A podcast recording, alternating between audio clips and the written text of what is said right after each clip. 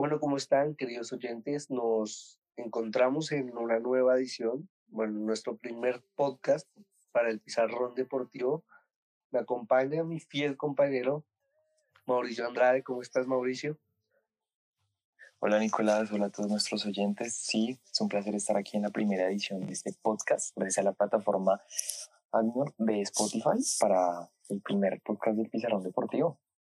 Desde las medidas, ¿no? Debido a las medidas, hoy eh, nos encontramos por esta plataforma, pero bueno, eh, Mauricio nos va a contextualizar un poco sobre los temas que vamos a tratar el día de hoy para que todos nos pongamos de acuerdo. Bueno, el tema que vamos a tocar hoy es cómo ha afectado esta pandemia del coronavirus al deporte. Muchos escenarios deportivos se han convertido en centros de medicinas, en hospitales y alojamiento para los enfermos a causa de esta gripe y otras competiciones como lo son la Eurocopa y los Juegos Olímpicos han aplazado su han aplazado su inicio para el próximo año 2021.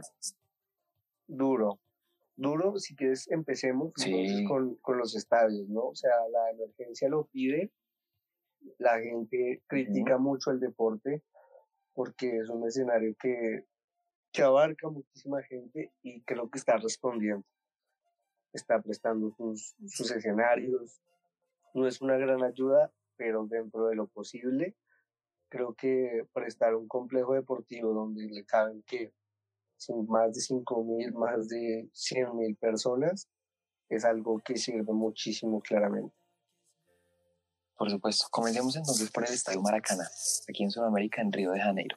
Pues el gobernador del estado, Wilson Wetzi ha confirmado que el mítico estadio se convertirá en un hospital de campaña para acoger a los contagiados de coronavirus en Río de Janeiro. Esta decisión se tomó porque ya la ciudad presenta más de 3.000 casos.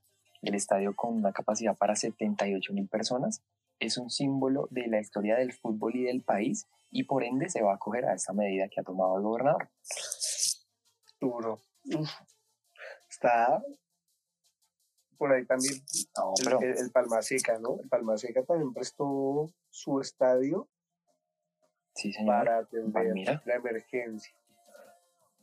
Bueno, esperemos, ojalá se puedan prestar muchísimos más escenarios.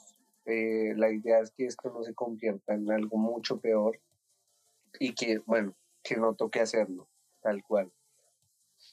Mira, claro, ahora que mencionas más de los escenarios, el Estadio Olímpico Mangueirao en Belén, también en Brasil, se ha convertido en un albergue provisional para alojar decenas de personas sin techo que dormían en las calles en esta época de cuarentena.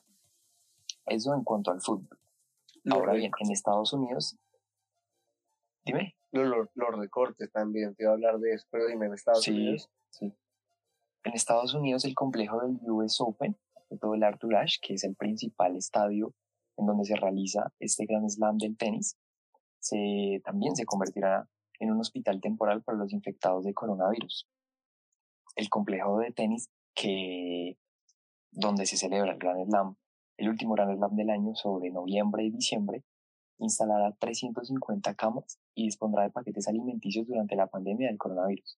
El portador de este Grand Slam de la Asociación Americana del Tenis, Chris Weimer, dijo que en este área se ubicarán, donde están ubicadas las canchas de tenis, se transformarán en una instalación médica a partir de la próxima semana.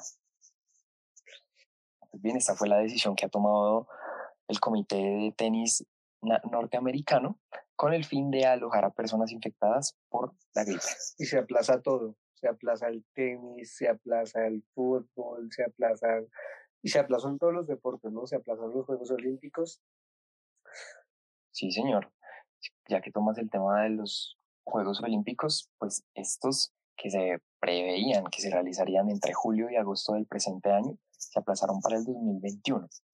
El Comité Olímpico Internacional ha tomado la decisión de que se jueguen entre el 23 de julio y el 8 de agosto del próximo año, con el fin de que se pueda eh, contener toda esta pandemia del coronavirus y no afectar la salud de los participantes, de los voluntarios y demás turistas. Pero bueno, Mauro, te pregunto, por ejemplo, se da para el otro año todo lo que estaba para este año. Entonces tenemos sí. Eurocopa, se aplazó, por ejemplo, Wimbledon. Se aplaza. también se aplazó. Juegos Olímpicos, se aplaza Copa América. Sí, señor. Las ligas, todo. ¿Será que el deporte va a poder ponerse de acuerdo para no crear un caos, una congestión misma dentro del mismo deporte? No, pero ya se puso de acuerdo, porque fíjate que eh, los Juegos Olímpicos se prevé entonces que se jueguen entre el 23 de julio y el 8 de agosto del 2021, ¿cierto? La Eurocopa, como bien decías, se jugará entonces entre el 11 de junio y el 11 de julio. Es decir, entonces ahí no se junta el uno con el otro. Sí, es decir. La, la Copa América también se jugará entre el 11 de junio y el 11 de julio. Es decir, en el mismo mes tendremos Copa América y Eurocopa. Y más o menos unos 20 días después ya se estarán corriendo otra vez con los Juegos Olímpicos. Mientras que Wimbledon sí sigue, pues parece ser que entre junio, julio, más o menos, yo creo, se, se estará disputando. Ojalá, ojalá se puedan dar todos estos espectáculos deportivos que tanto nos gustan, tanto entusiasmo teníamos puestos este año. Este año era un año muy deportivo, muy grato para la gente que que nos gusta el deporte, a la gente que lo amamos. Y fue un, un placer, ¿no? Un placer, Mauro, estar en nuestro primer podcast para el Pizarro. Sí, sí. Sí, es un placer aquí, tras esta plataforma, emitir el primer podcast para el Pizarrón Deportivo. Esperamos que se siga repitiendo, todo con el fin de que nuestros oyentes se enteren de lo que pasa en el fútbol, los deportes que tanto amamos. Recuerden quedarse en casa, apoyarse en este momento tan difícil y esperar que el 2021, con el favor de Dios, se viene toda para el deporte. Así es, queridos oyentes. Ya escucharon a mi compañero Mauricio Andrade. Los dejamos en esta edición del podcast y esperamos traerles muchísimos, muchísimos podcasts más. Hasta gracias a ti, Nicolás, y nos vemos en la próxima. Muchas gracias.